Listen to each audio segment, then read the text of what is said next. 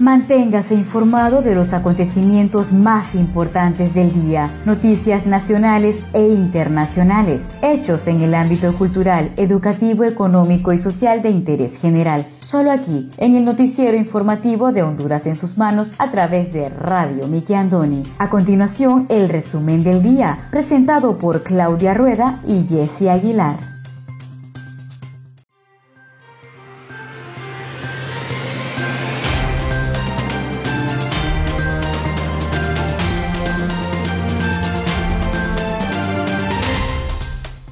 Muy buenas tardes, sean todos bienvenidos a una edición más de su noticiero informativo Honduras en sus manos, a través de Radio TV Nike Andoni Siglo XX. Les saluda su fiel servidora Wendy Aguilar desde San Pedro Sula Cortés. Verdadero placer para nosotros compartir con cada uno de ustedes las noticias más importantes que trascienden a nivel nacional. Hoy tenemos día martes 22 de diciembre del año 2020. Estamos a tres días de celebrar la Navidad. Me acompaña Claudia Rueda desde la capital de Honduras.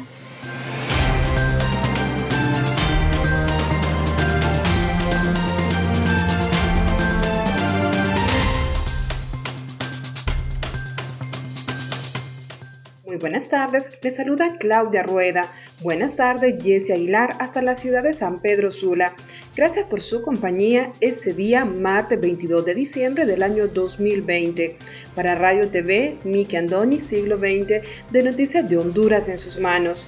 Es momento de redoblar nuestras medidas de bioseguridad, el lavado constante de manos, el uso de mascarilla, la distancia recomendada y evitar aglomeraciones puede salvar su vida y la de su familia.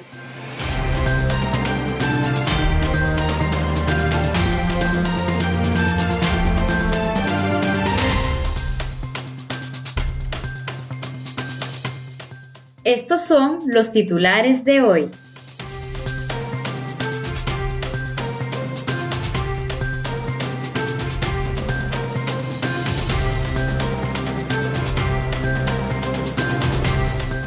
Realizan operativos de control en ejes carreteros para evitar especulación e incumplimiento en medidas de bioseguridad.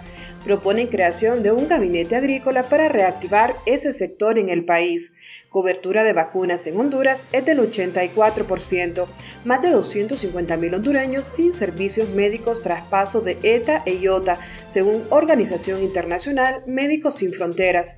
Inician pruebas de generación eléctrica en Patuca 3. Además, el pronóstico del tiempo válido para este martes 22 de diciembre.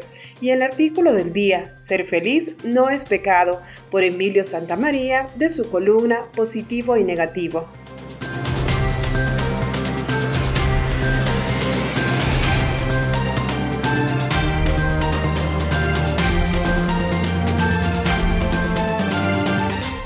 Empresa privada define como catastrófico un posible confinamiento en el mes de enero. Se requieren 700 millones de lempiras para reparar bordos de contención en el Valle de Sula. Autoridades confirman que nueva mutación del COVID-19 es 70% más contagiosa. La nueva variante de COVID-19, esta no está fuera de control, asegura la OMS. Miles de hondureños quieren cambiar foto de la nueva cédula de identidad.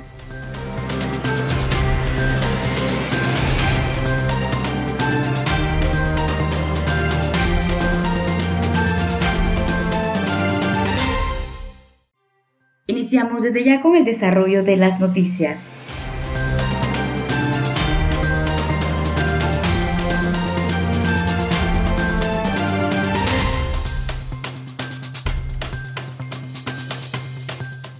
Realizan operativos de control en ejes carreteros para evitar especulación e incumplimiento en medidas de bioseguridad.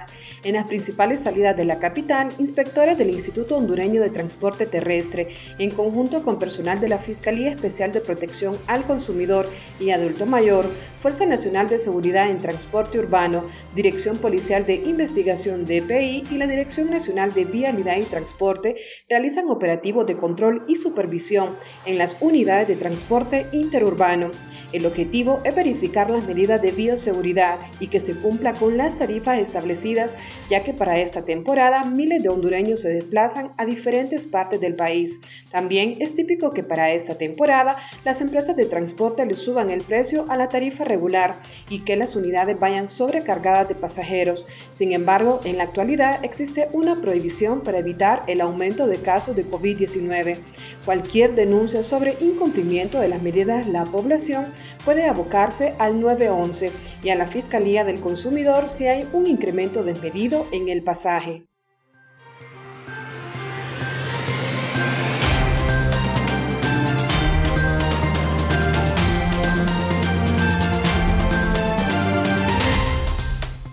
Empresa privada define como catastrófico un posible confinamiento en el próximo mes de enero luego que el ministro coordinador general del gobierno y titular del Gabinete Económico y Social, Carlos Madero, mencionó la posibilidad de que Honduras vuelva a confinamiento en enero del 2021 debido al ascenso de casos de COVID-19 las reacciones de diversos sectores no se ha hecho esperar. Uno de ellos es la empresa privada de Honduras, quienes consideran que tras siete meses de encierro, los comercios que lograron subsistir a la crisis están en proceso de recuperación, por lo cual han definido un nuevo confinamiento como algo catastrófico para el sector empresarial. El 80% de las empresas no tienen músculo financiero para soportar un nuevo confinamiento. Las medianas y grandes podrían soportarlo con dificultad, dijo el director ejecutivo de la Cámara de Comercio e Industrias de Tegucigalpa, Rafael Medina. La medida correcta es que todos los negocios, las empresas y las personas cumplamos con los protocolos de bioseguridad ya establecidos. Según el vicepresidente de CCIT, Daniel Fortín, si el gobierno de Honduras cree que las festividades de fin de año aumentarán los casos de COVID-19, puede poner medidas más estrictas. Abren para que la gente disfrute las fiestas, pero luego dicen que por esa situación los hospitales se van a desbordar y cerrarán en enero. Entonces, saldrá más cara la cura que la enfermedad, señaló.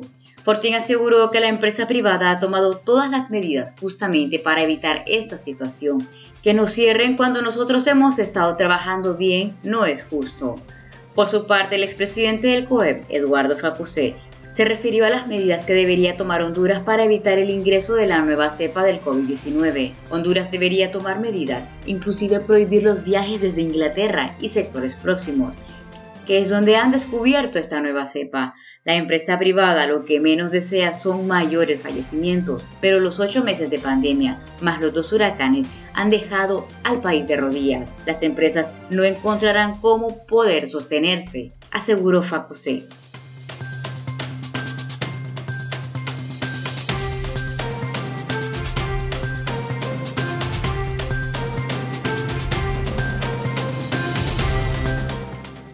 Creación de un gabinete agrícola para reactivar ese sector en el país. La representante de Vía Campesina, Wendy Cruz, propuso a las autoridades hondureñas conformar un gabinete agrícola que tenga como fin reactivar ese sector en Honduras, tras las afectaciones en el sector que dejaron las recientes tormentas tropicales ETA e IOTA.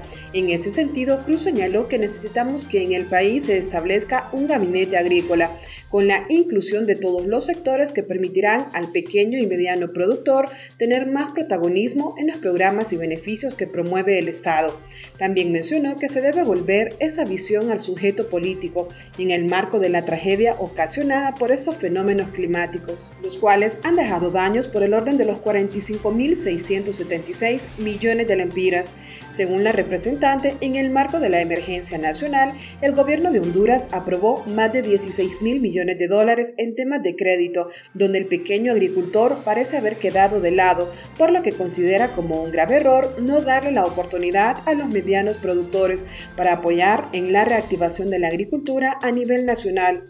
Finalmente reveló que los efectos de las tormentas tropicales provocarán un aumento de los niveles de pobreza en Honduras y eso a su vez se traduce en inseguridad alimentaria. Eso nos podría permitir garantizar una comercialización local de alimento cuando ya se habla de un aumento del 10% en los niveles de pobreza en el país, expresó.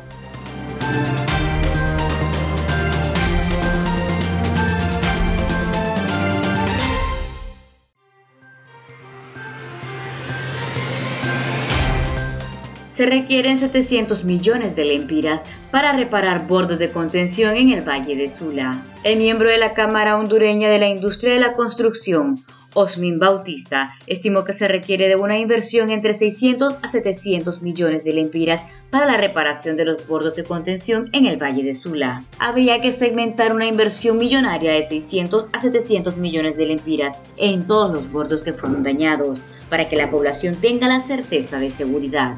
Según el miembro de Chico, solo en el canal Maya se requieren 200 millones de lempiras para su reparación. Por otra parte, los bordos de los ríos Chamelecón y Ulúa ocuparían unos 500 millones de lempiras, evaluó Bautista. Sin embargo, el empresario de la construcción aclaró que la reparación de los bordos no impedirá los daños que provoquen los fenómenos cíclicos de igual o mayor magnitud que ETA y OTA. No pretendemos creer que se debe cumplir un ciclo de 20 años. Hoy el cambio climático ha trastocado toda la ciencia hidrológica y en cualquier momento se nos puede venir un evento de igual o mayor magnitud. Bautista imploró que el gobierno realice las inversiones necesarias para reparar los bordos del Valle de Sula. Estos fueron separados y destruidos por el paso de la doble tormenta que inundó varios sectores en Honduras.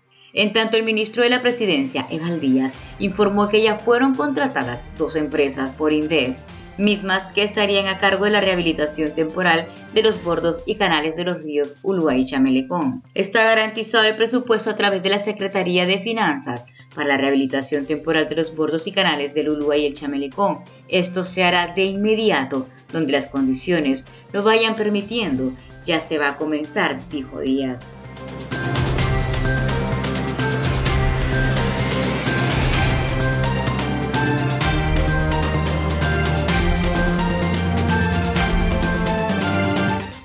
Conozca Honduras como su propia mano. www.hondurasensusmanos.com Geografía e historia de Honduras. Conozca Honduras como su propia mano. www.hondurasensusmanos.info Honduras en sus manos. Noticias. Conozca Honduras como su propia mano www.rinconesdehonduras.info Honduras en sus manos. Turismo.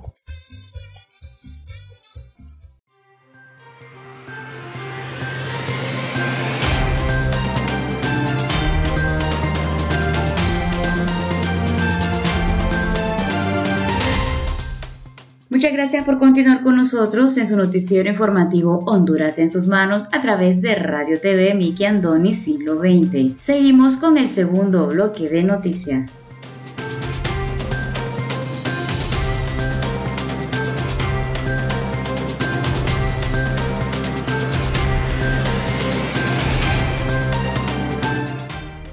Pruebas de generación eléctrica en Patuca 3. La Comisión Interventora de la Empresa Nacional de Energía Eléctrica ENE anunció que el día domingo se realizaron las primeras pruebas de generación eléctrica en la central hidroeléctrica Patuca 3. Indicaron que las primeras pruebas se lograron inyectar 0.5 megawatts gradualmente de energía renovable al sistema interconectado nacional SIN. Con la operación de la central hidroeléctrica Patuca 3 se espera garantizar el suministro de energía eléctrica y resolver los problemas energéticos del departamento de Olancho, señala el comunicado. Agrega que la ENE agradece a todos los involucrados en el proyecto Patuca 3 por el esfuerzo realizado para desarrollar exitosamente cada uno de los protocolos establecidos para la operación segura de la central hidroeléctrica.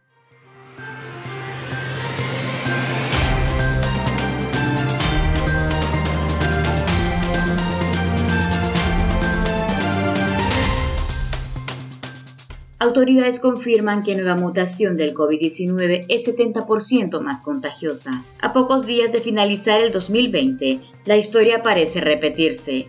Para diciembre del 2019 en China se comenzaba a hablar de un nuevo virus altamente contagioso y ahora, un año más tarde, ese mismo patógeno ha mutado y pone a Reino Unido bajo la lupa mundial. La semana pasada una nueva cepa del SARS-CoV-2 fue detectada en el país europeo el diagnóstico se hizo luego de analizar a varios pacientes que demostraron contagiarse mucho más rápido que en el pasado. Las autoridades sanitarias recomendaron entonces emitir nuevas medidas para que como hace un año en China el virus no pudiera salir de la zona. Sin embargo, Ya se ha informado de casos sospechosos con la nueva cepa en Dinamarca y Bélgica. El Centro Europeo de Prevención y Control de Enfermedad ha confirmado en las últimas horas que se trata de una versión de un 70% más contagioso que el COVID-19, aunque también afirma que no es más grave a la ya conocida. Mientras tanto, la Organización Mundial de la OMS dijo el domingo que está en estrecho contacto con las autoridades británicas. Los científicos dicen ya trabajan en analizar la estructura del virus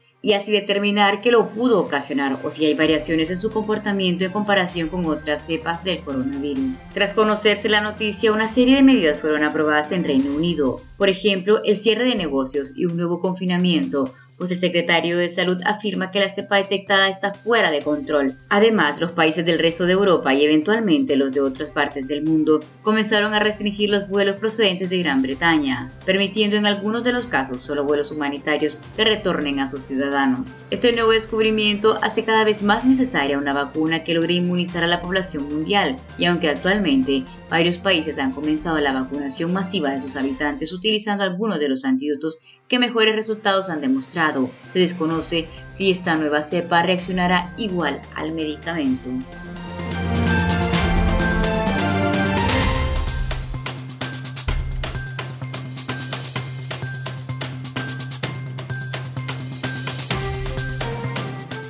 Más de 250.000 hondureños sin servicios médicos tras paso de ETA y OTA según Organización Internacional Médicos Sin Fronteras. Más de 250.000 personas en Honduras siguen sin acceso a servicios médicos y hospitales a más de un mes del paso por el país de las tormentas tropicales ETA y OTA. Así lo indicó este lunes la Organización Internacional Médicos Sin Fronteras. El 50% de los centros de salud de Honduras están cerrados, dañados o tienen dificultades para brindar sus servicios a la población, señaló la organización en un comunicado. Destacó que el catastrófico escenario de crisis humanitaria que dejaron los dos fenómenos naturales en Honduras se suma a las múltiples emergencias olvidadas e invisibles que vive el país, como la violencia sexual, la falta de servicios de salud mental o el impacto del COVID-19. La crisis humanitaria que Honduras vive hoy requiere una respuesta médica prioritaria o la atención en salud mental que en muchos lugares es simplemente inexistente y en otros claramente insuficiente, dijo el coordinador de Médicos Sin Fronteras en el municipio de Choloma, Norte, Juan Carlos Arteaga. Médicos Sin Fronteras ha ofrecido en las últimas seis semanas atención médica integral a los afectados a inicios de noviembre por ETA y dos semanas después por IOTA en el municipio de Choloma, departamento de Cortés, en el norte de Honduras. Sus equipos han atendido durante este tiempo a más de 4.000 personas y han brindado más de 2.000 consultas médicas generales en las que se han identificado enfermedades de la piel, traumatismos físicos, infecciones respiratorias, así como pacientes con enfermedades crónicas que han visto suspendidos sus tratamientos por falta de acceso a los hospitales y centros de salud, enfatizó. Muchas de las personas atendidas por Médicos Sin Fronteras presentan también síntomas relacionados con el estrés agudo, la ansiedad y el duelo por muerte de algún familiar. Tras el paso de las tormentas, los equipos de Médicos Sin Fronteras han desarrollado actividades médicas, psicológicas y de promoción de salud en más de 190 albergues temporales en las zonas más afectadas por lluvias y las inundaciones. La organización internacional ha atendido además a 13 supervivientes de violencia sexual. De ellas, 11 habían sufrido agresiones antes del paso de ETA y OTA y los otros dos casos ocurrieron en refugios temporales durante la emergencia.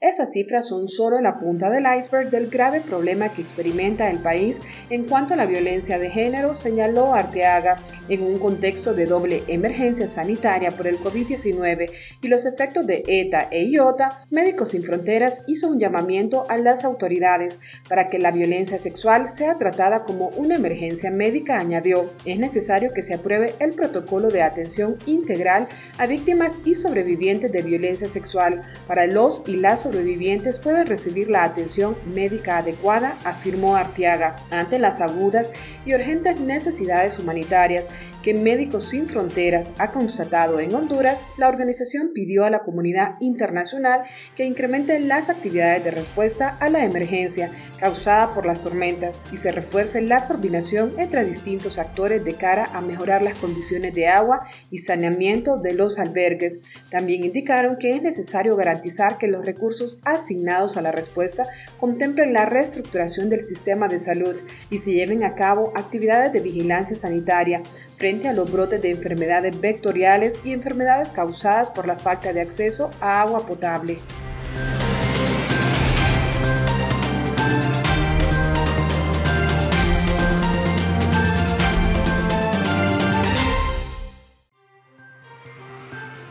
La nueva variante del COVID-19 no está fuera de control, asegura la OMS.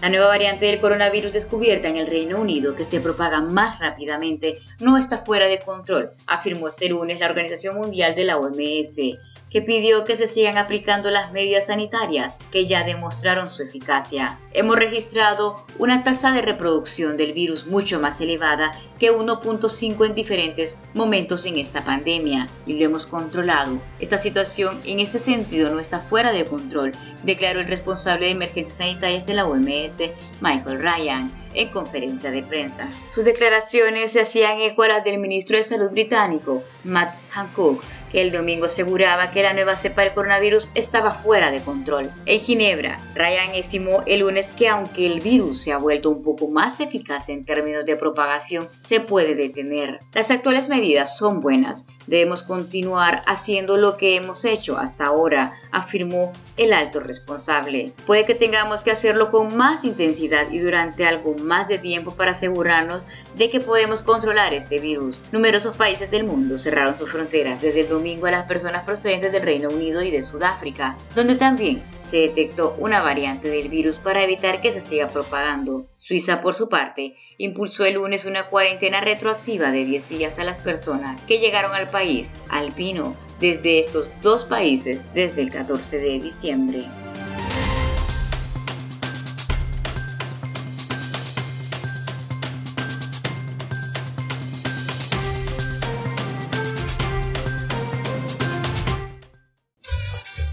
Conozca Honduras como su propia mano. www.leahonduras.com Literatura, colección hondureña.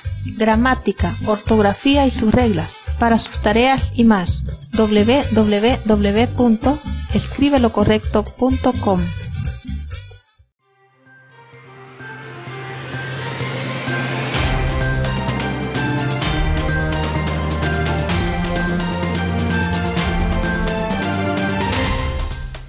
Muchas gracias por continuar con nosotros en el tercer y último bloque de noticias en el noticiero informativo de Honduras en sus manos a través de Radio TV Miki Andoni Siglo XX.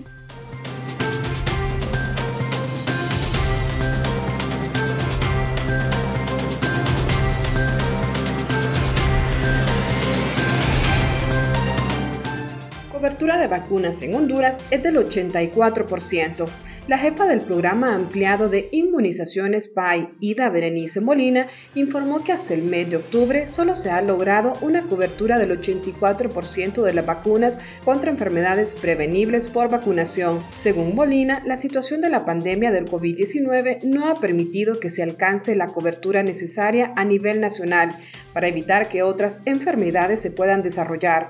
Hasta octubre, según los datos que tenemos, es del 84% a nivel nacional para las diferentes vacunas que se aplican a la población infantil menor de un año. La cobertura esperada es del 95% para mantener controladas las enfermedades prevenibles por vacunación, indicó Molina.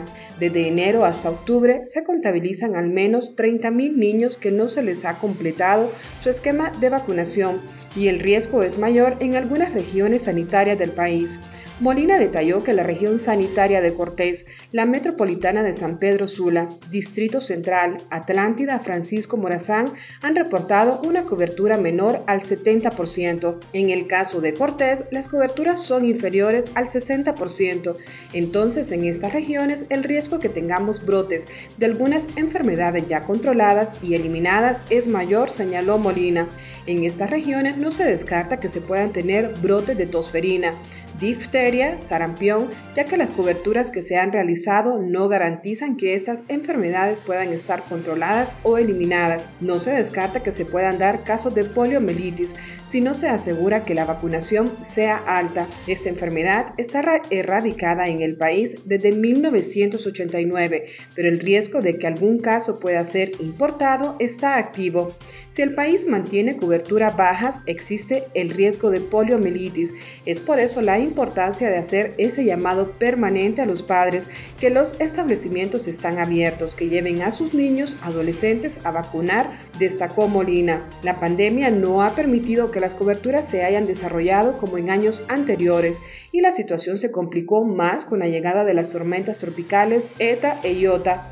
Para la epidemióloga Elsa Palau, esta es una situación preocupante porque se pone en riesgo la salud de muchos niños, ya que muchas enfermedades que previenen las vacunas pueden aparecer.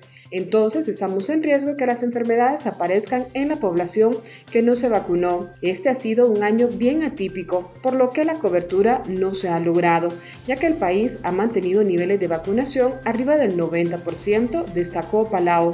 Según esta especialista, hay una consecuencia que podría tener mayor cantidad de enfermedades prevenibles en la población al tiempo que recomendó la vacunación en la población infantil, sobre todo en las zonas donde el próximo año se podría hacer un pilotaje, regresando a clases presenciales en las áreas rurales. Si los niños no están vacunados y hay clases presenciales, habría más riesgo que se contagien y puedan tener alguna enfermedad transmitible. Claro, este pilotaje de clases presenciales debe hacerse en lugares donde hay menos contagios de COVID-19, recomendó Palau. La vacuna con más baja cobertura en el país es la que se aplica a las niñas para prevenir el virus del papiloma humano. Esto por la falta de asistencia de las menores a las escuelas y porque los padres no asisten a los centros de salud. Durante este año solo se ha logrado una aplicación del 20% de una población de 96.775 niñas de 11 años de edad y solo 38.117 han recibido las dosis completas.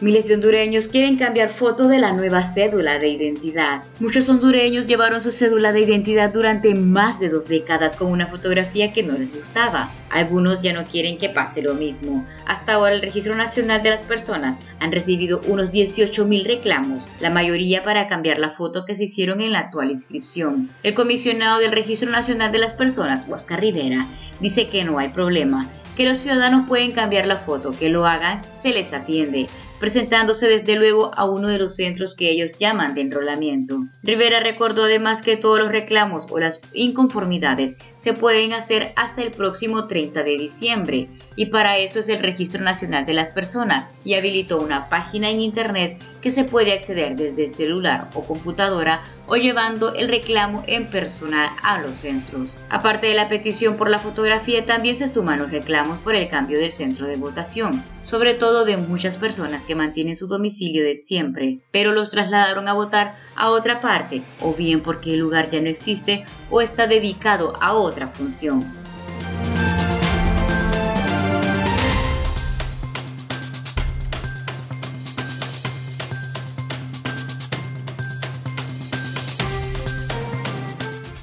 A continuación, el estado del tiempo.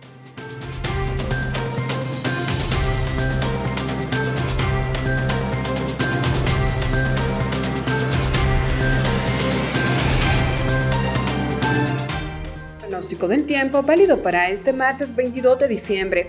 Para este martes, la cuña de alta presión continuará produciendo abundante nubosidad y precipitaciones de débiles a ocasionalmente moderadas sobre algunos departamentos de las regiones noroccidental, norte, insular y la Mosquitia. Lluvias y lloviznas débiles aisladas sobre municipios de Lloro, Comayagua, Olancho e Intibucá. El resto del país mantendrá las condiciones generalmente secas y estables durante el día.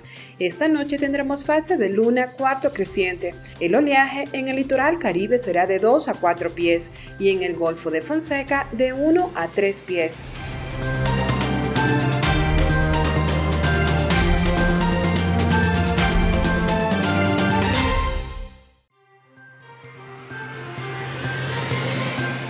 Ahora presentamos el artículo del día.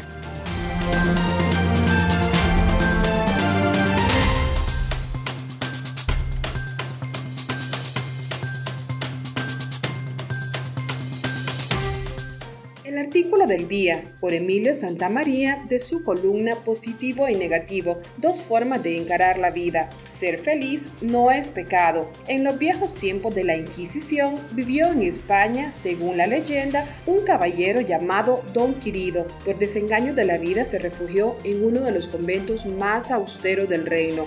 Allí todo era triste como era triste su espíritu, pero he aquí que un día se le apareció un ángel radiante que le dio un extraño talismán. Este espejo es como el mundo que nos regresa nuestra propia imagen, le dijo. Si ves solo tristeza a tu alrededor, mírate en él. ¿Tienes acaso tu aspecto alegre y animado? Sonríe y el mundo sonreirá contigo. El caballero sonrió y el ángel le pidió conservar esa sonrisa todo el día. No pasó mucho tiempo sin que don Quirido se despertara con el alma llena de gozo. La alegría cundió en el monasterio. Los monjes comenzaron a ver lo agradable de los seres y de las cosas. El poder contagioso de la sonrisa trajo felicidad al lugar y el viejo prior, asustado, decidió consultar con el gran inquisidor si esto era correcto. Este sombrio personaje emplazó al monje ante el tribunal y le reprochó su alegría. No sirvieron los argumentos de que la religión de Cristo es una religión de amor y de esperanza. Consideraba, dada su formación obcecada, que lo único que Dios exigía era sufrimientos y actos de contrición. Don Quirido argumentó que el gozo divino embargaba su corazón y que si cantaba era en agradecimiento a Dios por concederle la vida.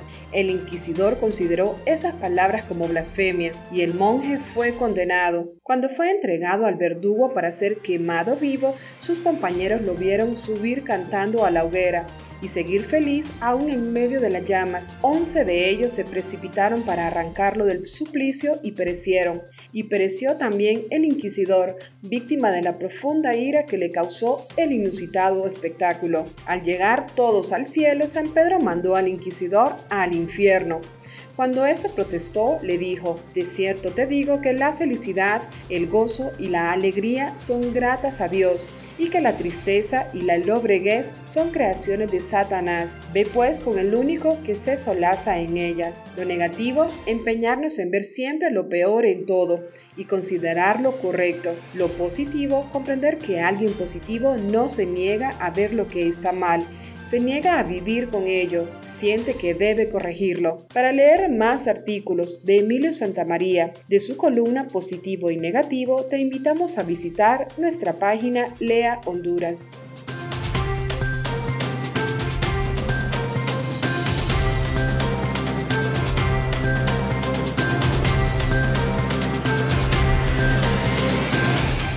Muchas gracias por haber estado con nosotros en el noticiero informativo Honduras en sus manos a través de Radio TV Miki Andoni Siglo XX. Los esperamos la siguiente edición. Se despide de ustedes su fiel servidora Wendy Aguilar desde San Pedro Sula Cortés.